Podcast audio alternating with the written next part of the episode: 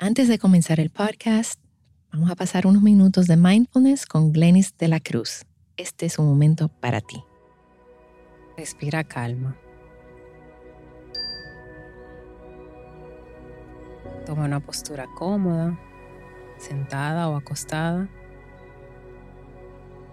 Cierra tus ojos. Relaja tus hombros. Relaja el entrecejo. Libera la mordida. Enfoca tu atención en las fosas nasales, en la entrada y en la salida del aire. Sin prisas. Teniendo la intención de estar contigo en este momento. Este momento que te has regalado para ti. Dejando que la respiración suceda de forma natural, sin cambiar su ritmo, solo dándote cuenta de que estás respirando. Consciente de la inhalación, consciente de la exhalación, presente con tu respiración. Si la mente te distrae con ese pensamiento de pendiente o de preocupación, sin frustrarte, regresa la atención a sentir tu respiración a este instante. Quizás sea más cómodo para ti sentir tu respiración en el pecho o en el estómago. Elige ese lugar que sea más cómodo, sintiendo la expansión del pecho o del estómago, enfocándote en ese movimiento, sin necesidad de controlarlo, dejando que suceda. Contigo, sin prisas.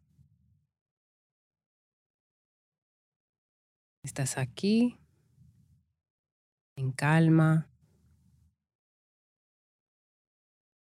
Regresa a sentir la respiración si tu atención se ha ido con la mente sin frustrarte.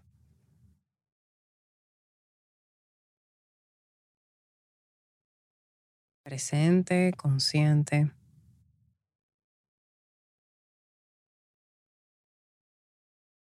Conectando con este momento.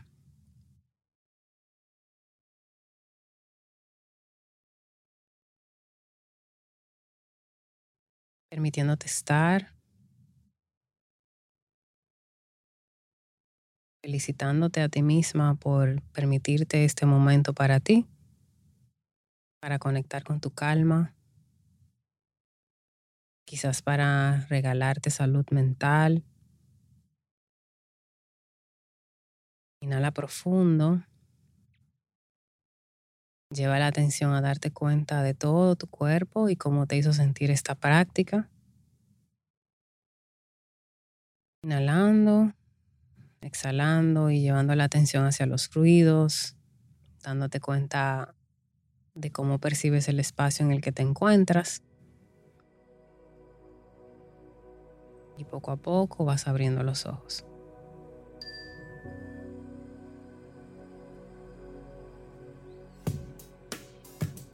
Bienvenidos a Baby Time Podcast para nuevos padres y padres de nuevo. Hola, soy Micaela Riaza, madre de dos hijas, dula posparto, educadora de lactancia, educadora de preparación al parto y creadora de Baby Time. Mi compromiso con ustedes es proveer la información de manera llana, fácil de entender. Antes era la falta de información, ahora es el bombardeo de información. Los voy a ayudar a entender qué necesitas y qué está de más. Bienvenidos. Bienvenidos a otro episodio de Baby Time Podcast. Ahora sí lo dije correcto. ok. Eh, yo soy Micaela Riaza y hoy me acompaña la licenciada Nadia Ventura James, que tiene una licenciatura en psicología. Y Nadia ha trabajado como psicoterapeuta en el Patronato de Ayuda a Casos de Mujeres Maltratadas, el PACAM. Em, y, aquí también dice que en proyectos de la Agencia de Cooperación Española en contra del acoso laboral y violencia de género. Gracias, gracias. Yo, yo sé que tú haces mucho más, pero son dos párrafos de todo lo que hace. Gracias por aceptar la invitación. Súper feliz de estar aquí, de compartir contigo, con tu comunidad. De verdad que me siento muy honrada de estar. Me puse a ver todos los que habían venido y compartido contigo y digo, wow. Ay, pues muchísimas, muchísimas me siento gracias. Muy feliz. Y aunque este es un podcast que la mayoría de personas uh -huh. son mujeres que escuchan y es un podcast de maternidad, uh -huh. pero también eh, es un podcast sobre la mujer. Claro. Sobre la mujer en cualquier momento, porque hay personas, hay abuelas que me escuchan, hay tías, hay, hay dominicanas que están en, en el exterior que están escuchando. Y yo creo que el año, Luke me estaba relajando de que este año yo vengo con temas de salud mental. Uh -huh. Pero es porque en los últimos dos años, tres años, ya van a ser tres años, bueno, desde la pandemia, claro. donde todo el mundo, a todo el mundo le salieron los macos. Claro. Eh, yo creo que ahora se está haciendo como una conciencia colectiva acerca de la salud mental.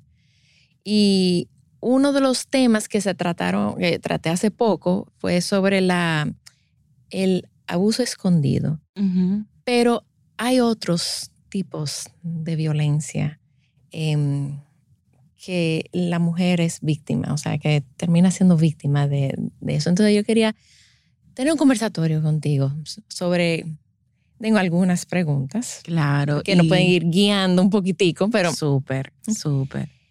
Entonces, ¿qué es la violencia? A mí me gusta definirlo en tres palabras, como para llevarlo más, como dicen por ahí, aplatanado. Okay. Eh, me claro, encanta eso, llano, o sea, me gustan ya, las cosas exacto, de llana, manera llana. o sea, que podamos comprender. Okay. Y las tres palabras, la primera, acción o intención, esas dos van juntas. Eh, la, la, segunda es, eh, perdón, la primera es acción o amenaza. La segunda es intención y la tercera es hacer daño. Entonces, para así aprenderlo rápido, es toda acción, toda acción o amenaza que tiene la intención de hacer daño. Eso es violencia. Y ojo en las primeras dos, o sea, que van juntas, acción o amenaza, porque quizás me digan, ah, no, pero esta persona eh, no, no llegó a hacerme tal cosa. Pero estuvo la amenaza. Exacto, pero okay. ¿qué, ¿qué genera una amenaza? Una amenaza genera miedo, genera que yo deje de hacer cosas. Un ejemplo, si alguien te llama y te dice, no, yo a ti te voy a matar. Claro. Eso, eso tiene una intención de hacerme daño. ¿Ok? Entonces no es el hecho nada más. Es también esa amenaza con ese, y el componente aquí como también importante es la intención. ¿Cuál fue la intención? Y ¿Qué querían lograr? Con... ¿Qué quería lograr? Okay. Exacto. Y por lo general es hacer daño.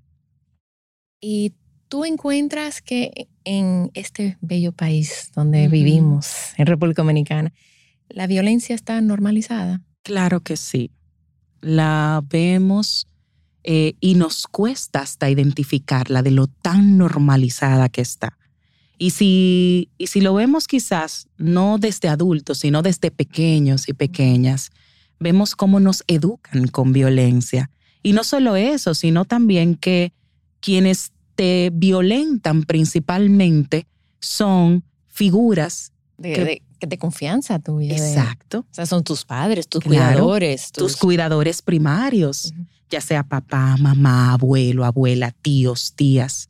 Personas que para un niño o una niña representarían seguridad, uh -huh. apoyo, protección, confianza. Entonces, desde ahí vamos implantando en ese niño o niña de que eh, quien te ama, quien te quiere, puede violentarte. Y ahí se empieza porque a entonces también, no, y no dicen, eh, porque yo lo hago porque te quiero. ¿Eh? Claro. Lo hago porque es por tu bien. A veces quizás nos dieron una, una pela, ese castigo físico, eh, es por tu bien. Uh -huh. Mejor que se la dé yo a que, o sea, y fíjate cómo se, se va tergiversa, claro, uh -huh. ese discurso y eso se va implantando en ese niño o niña. Igual, la solución de conflictos es a través de la violencia. Okay, de que si fulano no me hizo, ok, no tenemos ese manejo de asertividad, no nos enseñan esto. Eh, no, si te hizo tal cosa, tú tienes que devolverle de otra forma. No te queda dado. No te, no te quede dado. Bien, entonces de muchas formas se normaliza la violencia en el país. Y, y, yo diría que ni siquiera solamente en el país, en el mundo también, porque esto no es un tema de un país. Es cierto que también, o sea, los índices tan elevados de machismo, de todo esto, este patriarcado, claro, lo hace, eh, nos hace todavía más vulnerable a las mujeres. Okay, pero esto pasa en muchos países y en muchos diferentes contextos. Eso no es como antes se decía, como eso es solamente de, de los pobres o de gente sin educación. Eso pasa en todas las, en todas las clases. Todos los estratos sociales, simplemente que cambian algunos elementos. Algunos. De que quizás en un estrato social un poco más bajo eh, o pobres, pues entonces quizá hasta con lo que me da es lo que cambia, si es en el caso de violencia física. Pero entonces en un estrato social más alto, tiene la posibilidad de tener un arma y me saca un arma para intimidarme o para amenazarme. O me da con el mismo, la misma arma. Okay. Quizá en un estrato social eh, X, eh, porque pueden pasar en cualquiera, no me permita trabajar. Pero quizá en otro sí me permite trabajar, pero hace uso de mi dinero. Que eso es violencia económica. Entonces yo mi dinero no lo puedo eh, no puedo hacerme cargo de mi, no puedo, nada. Esa persona, o sea, yo cobré y esa persona se hizo cargo absoluto del dinero. Y ojo, no, porque hay parejas que quizás tienen esto como, ok, nosotros tenemos un acuerdo que juntamos los dos sueldos. Eso no, porque eso no es, ahí hay un acuerdo previo.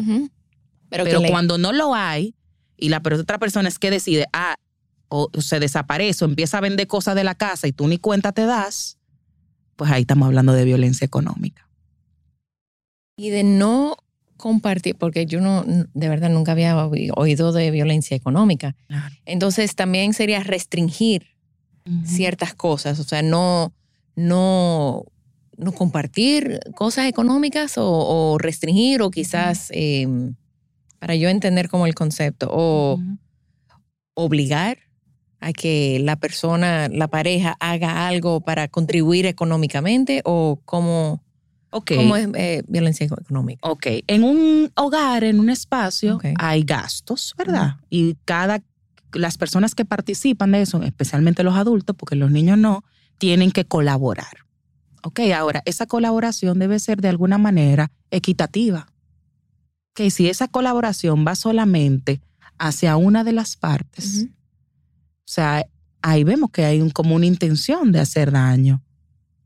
Okay. Y también, si un ejemplo tenemos eh, en la violencia económica o patrimonial, también se puede ver que tenemos bienes en común, que adquirimos en común, pero que están solamente a nombre de una persona. Entonces, no, porque yo también aporté a estos bienes. ¿Qué? ¿Y qué pasa en el, en el caso de que, bueno, muchas veces a las madres le toca como el cargo de los hijos. O sea, aunque hay padres excelentes, porque, bueno, mi esposo es uno y súper comprometido, pero nosotras sabemos que vamos más forzadas.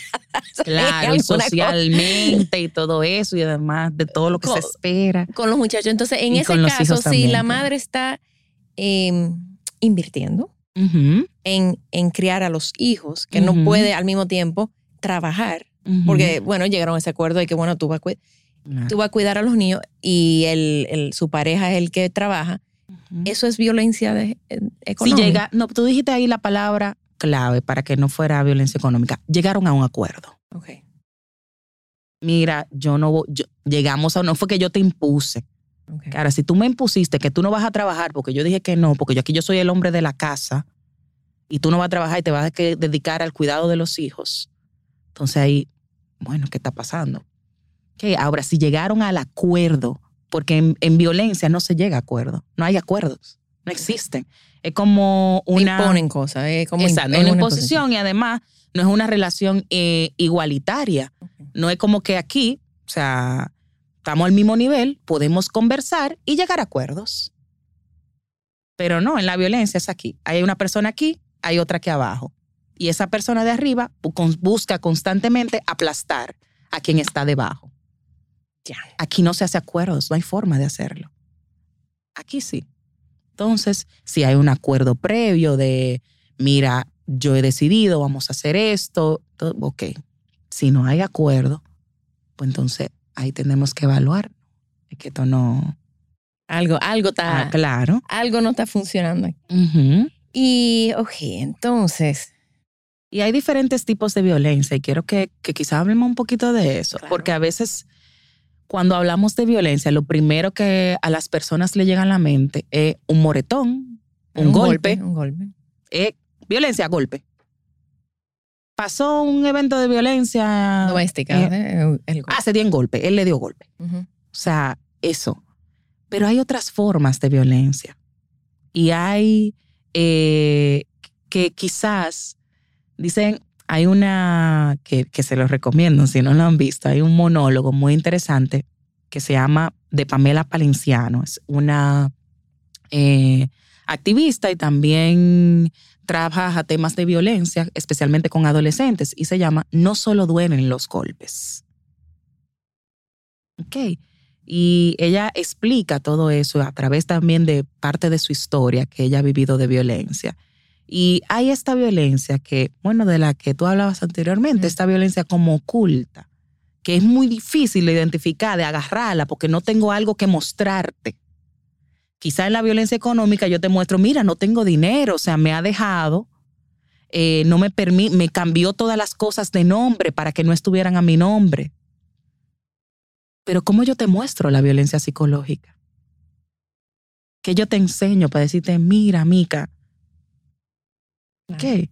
Y a veces eh, nos cuesta identificarla porque evidentemente no nos enseñaron.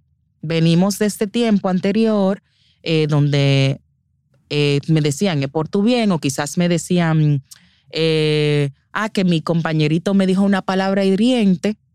No, no, no, olvídate de eso. Entonces, esa violencia que juega con nuestras emociones, que te hace dudar de ti misma, de, tu cordura, de qué me está pasando. Y entonces usualmente los maltratadores utilizan estrategias como para jugar un poco con la mente. Y de y que hacen dudar a la víctima. En consulta muchas me dicen, yo siento que me estoy volviendo loca. Me imagino que sí. Y, y, y, yo le dije, bueno, está jugando un juego como para que tú te sientas de esta forma. Y se da el ciclo de la violencia también y todo esto. Entonces está esa violencia psicológica, que sí quizás no deja una marca visible, pero es como cuando un mueble se te infecta de comején, que al principio tú no lo ves, pero que te va calcomiendo por dentro y tú cuando te sientas, y tú dices, ¿qué fue? Cuando mis hijas eran pequeñas, em, era muy común, ¿verdad? Que, eh, que los varones, si le daban a las niñas o, jugando, decían, ay, eso es que tú le gustas. Eso es que Y yo me acuerdo, yo fui muy consciente de nunca, nunca, nunca decirle a mi hija, él te está molestando porque tú le gustas, o él te, te, te empujó, o él te dio, o él porque tú le gustas, porque yo quería estar muy consciente de que ella nunca fuera a asociar el, el amor o el o interés con, el maltrato. Con el maltrato. Claro. Entonces, fíjate desde ahí también. Como en... Eso es que tú le gusta, eso es que él está enamoradito de ti. Como en los modelos eh, de cultura que la, que la sociedad, o sea, de, los modelos de pareja que la sociedad y la cultura nos enseña son de, no, si te molesta es porque tú le gusta, o sea, y ahí vamos a verlo de ambas partes. A ella le dice, si te molesta, es porque tú le gusta. Y a él le dice, como que molestarla es la forma de expresarle que tú le gustas. ¿Ok? Y también, o sea, desde tú que me hablabas de la normalización, o sea, desde los muñequitos.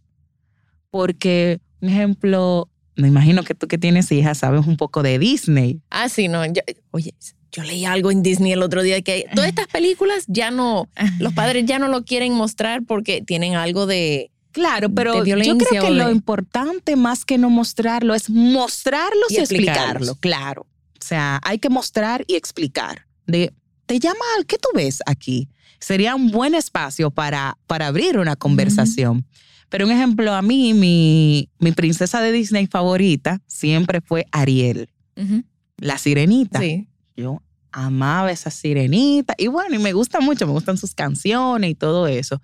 Pero ya cuando más adulta empiezo a analizar como a Ariel en sí, y si tú te fijas, es una chica que lo que la hace especial, ¿qué es? Su voz. Su voz, que sobre sus hermanas y todo eso, ya tiene una voz fenomenal que ella canta. Y también la hace especial sus- su, que ella es una sirena y ella vende o, o- o da su voz a Úrsula la bruja para juntarse con este chico que, que ella apenas conoce, pero bueno. eh, Y encima sí- de todo es, tiene 16 años. sí, sí, pero en ese momento cuando la veíamos, yo no veía la edad de ella. Yo lo estoy Pero- viendo ahora. Yo, pero- Pero fíjate el mensaje detrás de eso, o sea, cómo ella vender su voz eh, y, y su don tan especial era como anularse ella misma. anúlate para que él se fije en ti. Claro. Ponte una X, da lo que te hace especial para ir atrás. Que él cuando, o sea, tú el que vio la película, yo que le he visto un millón de veces, porque, em, o sea, decide hasta en un momento casarse con otra porque él no podía ni siquiera comunicarse con ella sin voz. Ok, pero el, el significado de anularme, entregar mi voz, porque tu voz es tu herramienta para defenderte, para comunicarte, para hablar, para, para ir atrás de ese chico. Entonces nos enseñaron a través de todas estas películas, eh, cuentos de princesas y todo eso, a siéntate a esperar por un príncipe.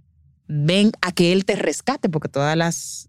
Es que él, entonces ponen una carga en los chicos de tú tienes que rescatarla y a ella tú tienes que dejarte rescatar y esperar.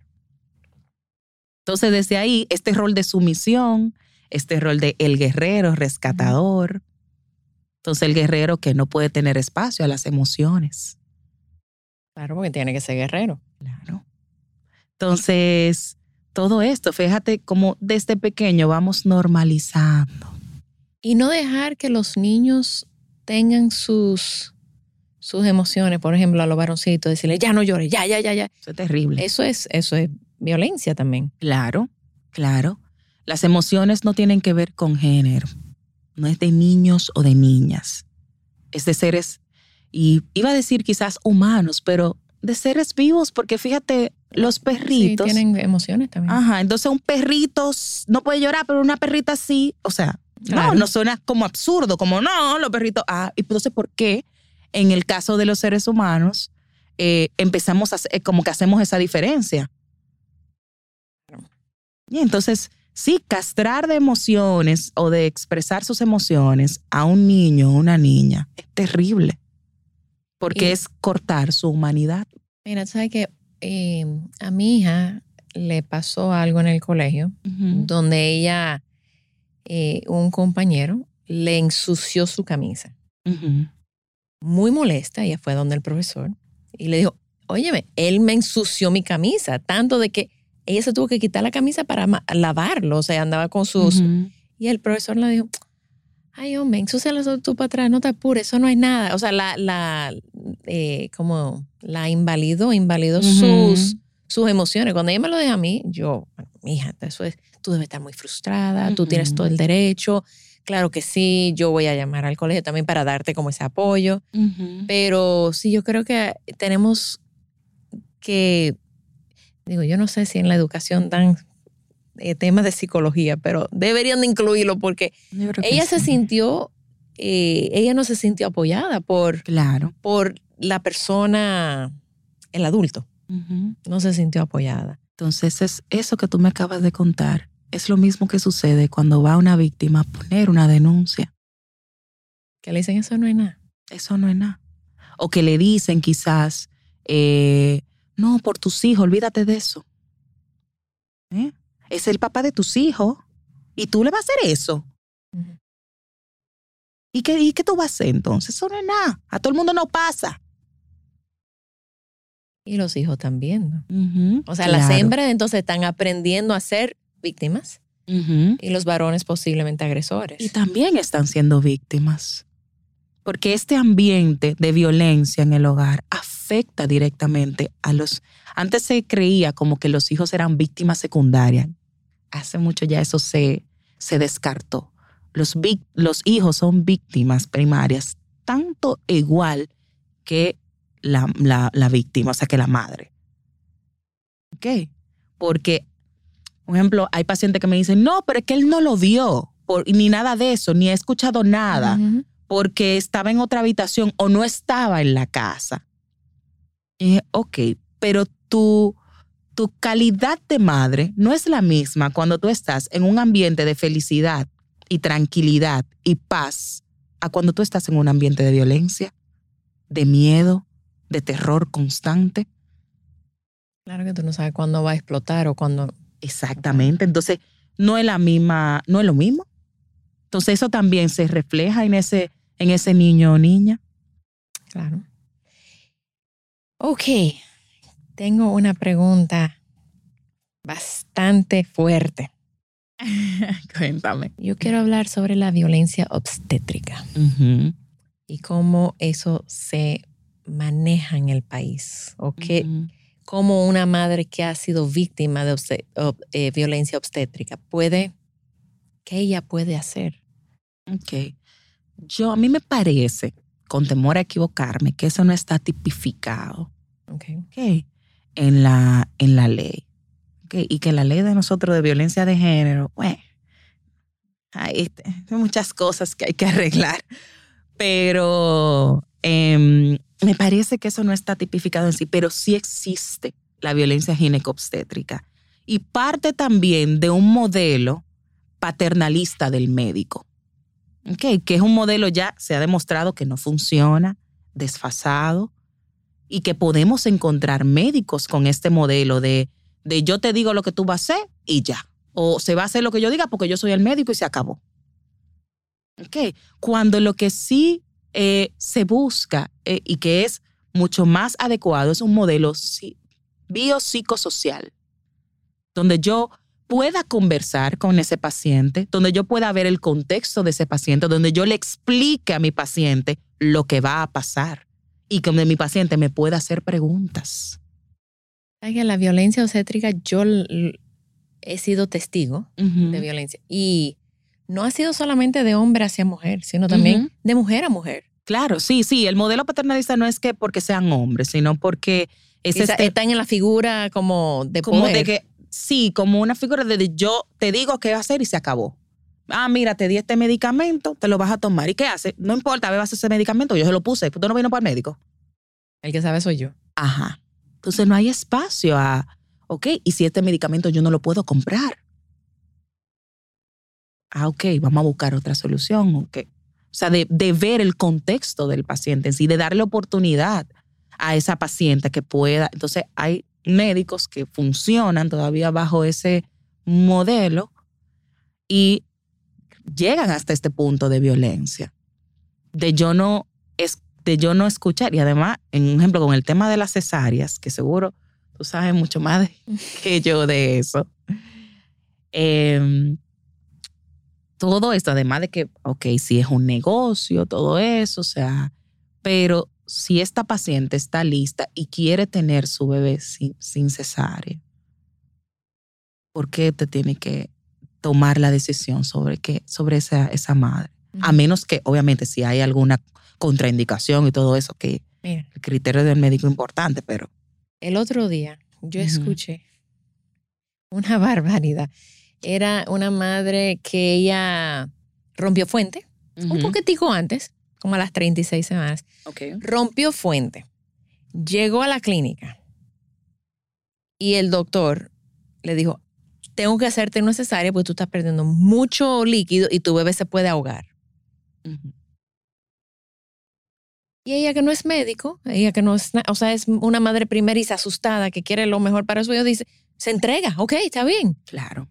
Digo que se puede ahogar. Él tiene nueve meses, o, él tiene Flotando en agua. ¿En agua? ¿Cómo que se va a ahogar? Porque se está saliendo el agua, no entiendo. O sea, Y cuando empezamos el, trabajo de parto, el agua se tiene que salir. Claro. Y el bebé puede salir también con el agua. No significa que rompiste fuente. Hay que hacer, o sea, yo leí en el periódico hace dos días que hay que bajar la tasa de cesárea, que hay que educar a las madres para que no quieran tanto cesárea. Y yo nada más dije, lo que hay que hacer es decirle a los médicos que no hagan tanta cesárea. Como que no hay un, no, no son, no sé cómo decirlo en español, eh, accountable, o sea, que nadie, no tienen que rendirle cuentas a nadie. Claro.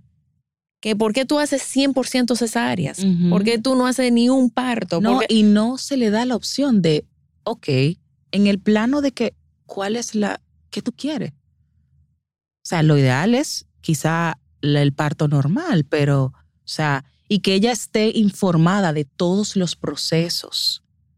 No solamente, ok, por temas X se va a hacer cesárea. Ok, ¿cómo es esto? ¿Qué me representa todo esto? Ok, explicar, porque a veces el médico asume que ya yo tomé esta decisión y ella se tiene que saber. No, ella no es médico. No, y hablan en términos médicos. Claro. Entonces las personas, yo lo he visto, los, los pacientes como tienen miedo de parecer. de, de, verse tontos. De verse tontos. es que si pregunto, es una pregunta muy tonta. No, para eso y no están está entendiendo, Y no están entendiendo lo que le están diciendo. El foco del bebé no hay que... El foco del ¿Qué bebé. es el foco? Que un bebé anda con un foco, una linterna. Y yo, o sea, ese latido del corazón. Ah, ok. Y él, yo no hay que... O sea, no, no... Y tú no has dilatado y tú estás... O sea, no has... O sea yo he visto, y, bueno, ahí fue que yo decidí, por la violencia que yo vi en un día, eh, bueno, en la maternidad de Altagracia, con, con hacia las madres que estaban de parto. Y dije, tú sabes que yo no quiero ser, yo no quiero trabajar en el parto, porque va a ser demasiado, yo me voy a, ser, me voy a sentir impotente contra, eh, enfrentándome a esto. Yo prefiero trabajar con la madre ya en, en el posparto, que ya ella está en su casa, que yo puedo tratar de pasarle la mano y, y, que ella me cuente su historia y ver cómo, cómo se puede suavizar un poco, pero... Y es humanizar, o sea, porque se olvidan de humanizar, de que no es un cuerpo, es un ser humano. Ah, el, el, como el, producto. ¿Qué? El producto, no, es que el producto, yo, es un bebé. Exacto. No, mire, una madre, eh, precisamente ahí en la maternidad, sal, nació un bebé sin vida. Y nada más decían, el producto, hay que sacar el producto de aquí. Y la, madre estaba como aturdida, o sea, claro. yo, es un bebé. Claro, como que voy a sacar un acondicionador. Como me dice el producto, yo pienso que voy a sacar un champú. O sea, no. Y además, hasta cómo lo digo, porque tú me estás diciendo una mamá que, vas a, que, que van a hacer esto de un bebé ya sin vida. O sea, ¿cómo ella se siente con esto? Y mis palabras lastiman, pueden lastimar. De yo cualquierizar eso como si fuera este objeto. Ese es su bebé. Porque es una madre que ha perdido ahora. Entonces el producto, el producto, quizá yo lo puedo decir el producto con otro médico al lado en la intimidad de, ah, que el producto, estamos hablando en términos médicos, ok, pero con este ser humano que tengo enfrente, yo tengo que manejarme quizás de otra forma porque no es un objeto a quien tengo aquí, es una persona con sentimientos. Ay, que a mí me encantaría que fuera como obligatorio que hubiera terapeutas en las clínicas para el manejo de una pérdida, para el manejo de un... Se supone que debería. Mm. Pero... Para, el diagnóstico de, una, de un problema, de lo, de lo que sea, tú tienes ahí tu, tu apoyo terapéutico. Sí, se supone que debería haber. Y un ejemplo, eh, hay psiconcólogos, esa es otra especialidad dentro del área de, la psicología. Eh, y esas personas están ahí para darle la noticia a una persona, o deben estar ahí para darle la noticia a una persona de que, mire, su biopsia salió positiva o todo esto, vamos, el proceso que vamos a hacer, todo eso. O sea, de, también quizás a esos padres que le dicen que su hijo o su hija eh, tiene cáncer que eso no es y te dice nada. Entonces, lo que vamos a hacer, no, o sea, debe haber un abordaje específico. Es que cuando hace, hace unos años habíamos empezado, yo no lo estaba moderando, conseguimos una moderadora, porque yo eso no lo, no es mi área, pero abrimos un grupo de, de apoyo para madres en duelo. Y las historias que hacían, que nos contaban de cuando su bebé nació, de cómo era el trato en las clínicas, que era, no la, ni la dejaban ver a su bebé. Em, a veces los mismos familiares, pensando que estaban haciendo algo, protegiéndola, eh, enterraban el bebé antes de que ella lo viera, o como que todo el mundo está esperando un final feliz y cuando no lo tiene, no hay un protocolo, no, es, no saben cómo manejarlo. Entonces esas madres también yo no sé si eso se considera violencia también, pero es que no, no le dieron la oportunidad a esta, a esta mujer de, de nada. Claro, y lo ideal es preguntarle. Es ahí donde se nos olvida, o sea, de que aquí hay un ser humano que tiene sentimientos, emociones, que, que, que sí está pasando un momento traumático, de pérdida, de duelo, pero que yo debo preguntarle Tú quieres verlo, tú no quieres verlo, tú quieres unos minutos con, con, con tu bebé. Tú no quieres, tú quieres que hablemos ahora o simplemente estar ahí en silencio apoyándole. Ok. Entonces, de tomar estas decisiones, a veces, porque yo puedo entender que hay casos en que lo hacen no con la intención de hacer daño.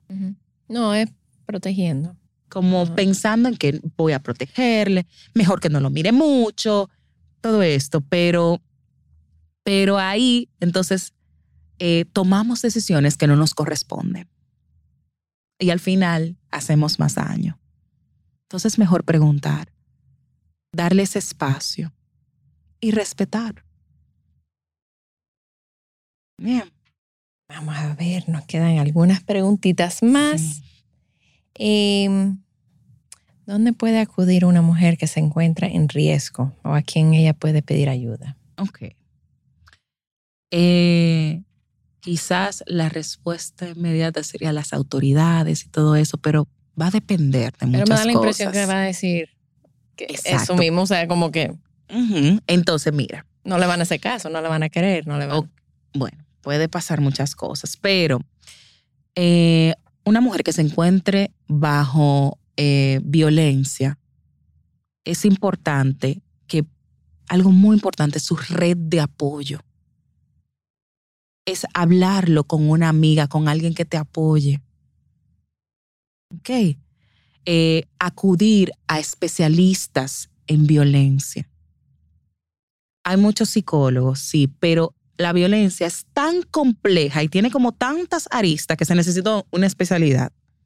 O sea que no cualquier psicólogo. No cualquier Sí hay psicólogos formados en esos temas. No necesariamente tiene que tener una especialidad que diga violencia de género. O sea, como, como, como, como yo la hice, pero hay psicólogos que igual pueden trabajar, pero tienen que estar formados en esto. Y uno le puede preguntar, usted está formado, si no, si no sabe o, lo que sea, pues entonces lo refiere, eso es lo adecuado. Lo ético sería que. Claro, lo, refiere. Y lo adecuado, claro. Eh, pero es importante que busque ayuda. Y esta ayuda, primero, su red de apoyo, activarla inmediatamente. Esa amiga con la que tú ya hablaste de este tema, esa hermana, esa, esa prima. ¿Qué? Es muy importante la red de apoyo buscar ayuda especializada en violencia, un psicólogo o psicóloga especializada en este tema. Y también está la parte legal que es importante, porque poner la denuncia es una forma también de protección. Ok, yo sé que hay muchas eh, debilidades del sistema, pero también hay otros casos que esos quizá no salen que, que sí eh, el sistema protege también. Y aún así, la violencia es un delito y por lo tanto los delitos se denuncian. ¿La mujer no, no se pone en más riesgo al denunciar?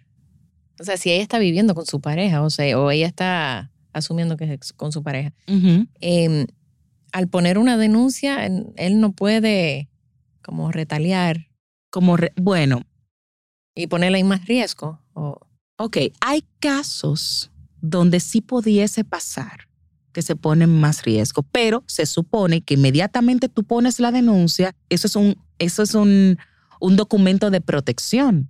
Se empiezan a tomar otras medidas, orden de alejamiento inmediata o apresamiento, eh, y además, o sea, esa denuncia viene acompañada con otras cosas. Acompañamiento, ok, de que esa persona tiene que salir de la casa, sí o sí, si es una casa que comparten. la, O- la víctima o el agresor. Se supone que debe ser el, el agresor. O si la víctima no tiene a dónde ir, ah, que él no se quiere ir, existen las casas de acogida, Ok.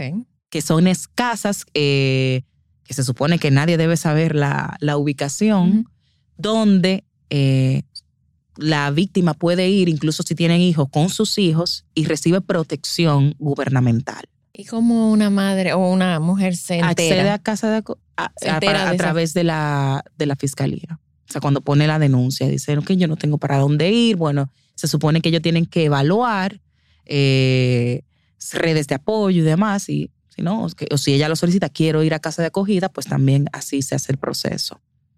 ¿Y tú has visto o es común que una persona al final diga, tú sabes que no vale la pena? No, vamos, Ay, sí, vamos a sí. dejar eso así. Eh, sí, No quiero pelear más o no quiero... sí, pero eso lastima mucho. ¿Ok? Porque al final esas heridas están abiertas ahí.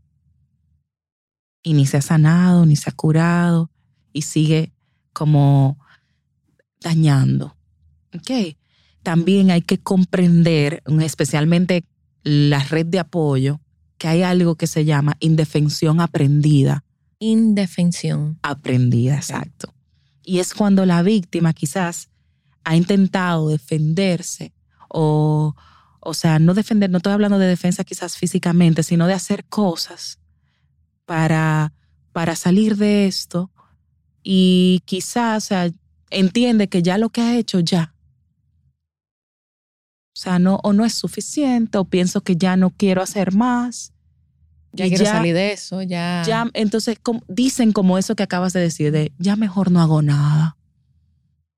Y me, es como me que voy, aprendió me voy y lo suelto a y no lo lo- defenderme. Exacto, no, no, me aprendió a no, no defenderse y que a veces ni siquiera se van, se quedan ahí y no hacen nada. Pero eso al final te calcome por dentro. Y eh, no es una vida, no es vida estar en una relación de violencia. Y sí es posible vivir una vida sin violencia. Y a eso es lo que, lo que llamamos, a eso es lo que, eso es lo que queremos, de que, de que estas víctimas puedan buscar esa ayuda, pero no es solamente que haga la, se haga la acción legal o todo eso, o que se separe, es también todo el proceso de recuperación emocional. Son marcas que quizás no se ven, pero que están ahí y duelen Y están y abiertas. comen internamente. Claro. Aún ya la, la víctima se separase y vamos a decir que esa, esa pareja eh, jamás volviese a buscarla. Aún así tiene que ir al espacio terapéutico a curar todas esas heridas internas que están ahí. Y ella se dará cuenta que tiene esas heridas. Porque uno lo, uno, uno que hay está- casos que, que, bueno, pero también hay casos que quizás no me doy cuenta en el momento, pero uno sabe también de cómo me voy sintiendo y cómo me he sentido durante esta relación. ¿Ok? Pero también es el trabajo terapéutico darnos cuenta y, ok, mira cómo te estás sintiendo, mira la- las cosas que están pasando, ¿ok? Y de que uno se da cuenta que evidentemente quizás no está en una relación de felicidad. Y aquí hay para la madre o para la mujer, en caso de que ella sea víctima de, de abuso emocional y de abuso económico, o sea, ella no tiene dinero, ¿hay algún lugar donde ella pueda acudir, donde puede recibir terapia gratuita, que, porque ella no tiene cómo pagarlo? Sí, sí. Eh, está primero el Centro de Atención a Sobrevivientes de Violencia que pertenece al Ministerio Público. Ok. Lo único que solamente hay uno eh, y no da abasto, pero sí está ese centro. ¿Eso está en Santo Domingo? Eh, sí, está en Santo Domingo, está en la zona colonial. Y para que te envíen allá, creo que hay que poner la denuncia y, y bueno, te envían. Y también, y creo que nada más cubre una parte, honestamente. Pero también está el PACAM, que es el Patronato de Ayuda a Casos, a mujer, de, a casos de Mujeres Maltratadas. Eh, este, esta, esto como una fundación, una ONG, Ok. ok, y ellos trabajan directamente con las víctimas, o sea, es decir, con esa mujer y, y sus hijos también. Que ellos tienen terapeutas formados, especializados en violencia, que, y también terapeutas infantos juveniles que trabajan con los niños. Y no importa el el estatus Y social. no importa el estatus social. Ok, y cada X tiempo ellos tienen algunos programas y todas esas cosas que quizás fundaciones eh, o entidades patrocinan y que esta terapia le sale o a muy bajo costo o gratuita. Pero de por sí ya las terapias son a, a bajo costo o gratuitas. Ok, o sea, de que pueden investigar y está ahí. Y ahí lo pueden buscar hasta en las redes, PACAM, poniendo así mismo PACAM como suena. P-A-C-A-M. Exactamente. P-A-C-A-M. ok. Y esto, y aquí, y ahí, realmente el trabajo que hacen ahí y las terapeutas que están ahí son muy bien formadas. Es un trabajo que no es de ayer que empezaron, o sea, Pacam tiene, me parece ya 19 años trabajando eh, y es trabajando también eh, en busca de, de, de esa paz también y, y de ellos poner ese, ese, esos granos de arena, veo que es más de uno, eh, por esas mujeres y esos niños y niñas. Pero también hay un programa especial para los maltratadores. Para los que, los que abusan. Claro. Y ellos personas- reconocen que ellos están abusando. Hay algunos que sí, Ok. Porque yo, yo pensaría que ellos no lo reconocen como hay algunos que sí, hay otros que no.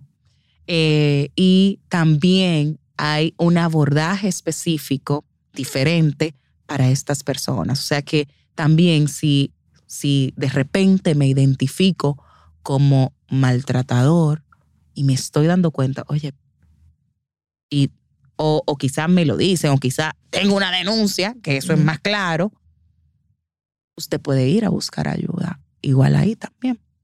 O, o un- también con un terapeuta especialista en violencia. Ok. Realmente el promedio así general de citas de un eh, maltratador es de siete sesiones como mucho y se van. Y eso necesita más de siete sesiones porque imagínate, hay que deconstruir.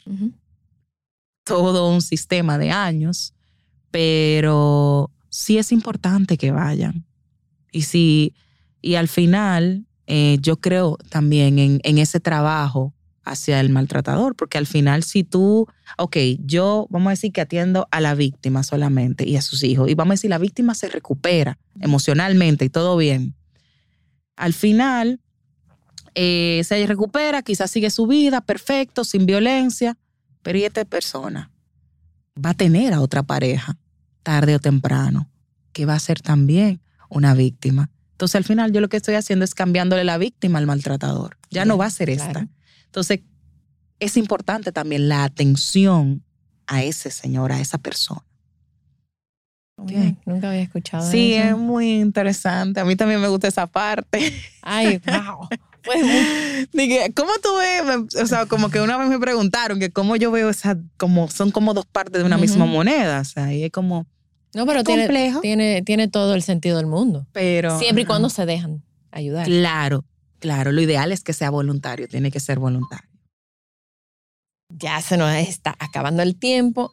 Nadia, ¿cómo las personas se pueden comunicar contigo? ¿Tú Ok. haces citas virtuales? Sí, hago citas virtuales. Para las que no están aquí, si tienen alguna pregunta. o- Ajá. También eh, presenciales. Eh, también tengo mis redes, que es psi.nadiaventura. Ok, yo lo voy a poner también en, el, en la descripción para que... Súper. Eh, ese es mi Instagram profesional donde me pueden escribir. Yo Si no respondo, en casi siempre suelo responder, pero si no es porque quizá estoy muy ocupada, pero saco, trato de, porque a veces cuando hay alguien nuevo, como que la notificación se te queda ahí, pero trato de revisar eh, y ahí responder cualquier duda que las personas tengan. Y también estoy en dos centros, en Altus Salud Mental y Desarrollo, que en Instagram es altus.rd, si no me equivoco. Eh, y también en Lau. Se llama, el Instagram es Centro Lau. L-A-U. L-A-U. Ahí estoy en esos espacios brindando esa atención a todos y todas las pacientes. Pues muchísimas gracias por, por iluminarnos, educarnos. Ay, gracias a ti. Yo espero que, bueno, bu- vamos a estar tratando muchos temas de salud mental, muy variados en este año en Baby Time. Entonces, Qué bueno. em, nada, te agradezco muchísimo, porque son temas fuertes, son temas que yo siento que no, no, no se tratan lo suficiente, no se escuchan. Y, y yo sé también que deben de haber muchas madres víctimas que ni siquiera a lo mejor saben que son Claro. que ahora escuchando este podcast, el anterior con Patricia, de repente algo quizás Ah, haga. Si algo te empieza a resonar, busca ayuda o háblalo con alguien, una hermana, una prima, una amiga, o, o ve a un espacio terapéutico, porque quizás eso te está diciendo algo, si algo te empieza a resonar. Claro, si tú sientes esa, esa, esa cosita. Claro. Bueno, pues muchísimas gracias y gracias a ustedes por acompañarnos una vez más. Gracias. También estamos en babytimerd.com con nuestros talleres online, donde yo y todo el equipo estamos disponibles para ayudarlos a sobrevivir el posparto y todo lo que conlleva. Gracias por acompañarme. Por favor, comparte este episodio con alguien que necesite escucharlo. Nos pueden seguir en las redes sociales como BabyTimeRD. Babytime Podcast es grabado en Pinktree Studio.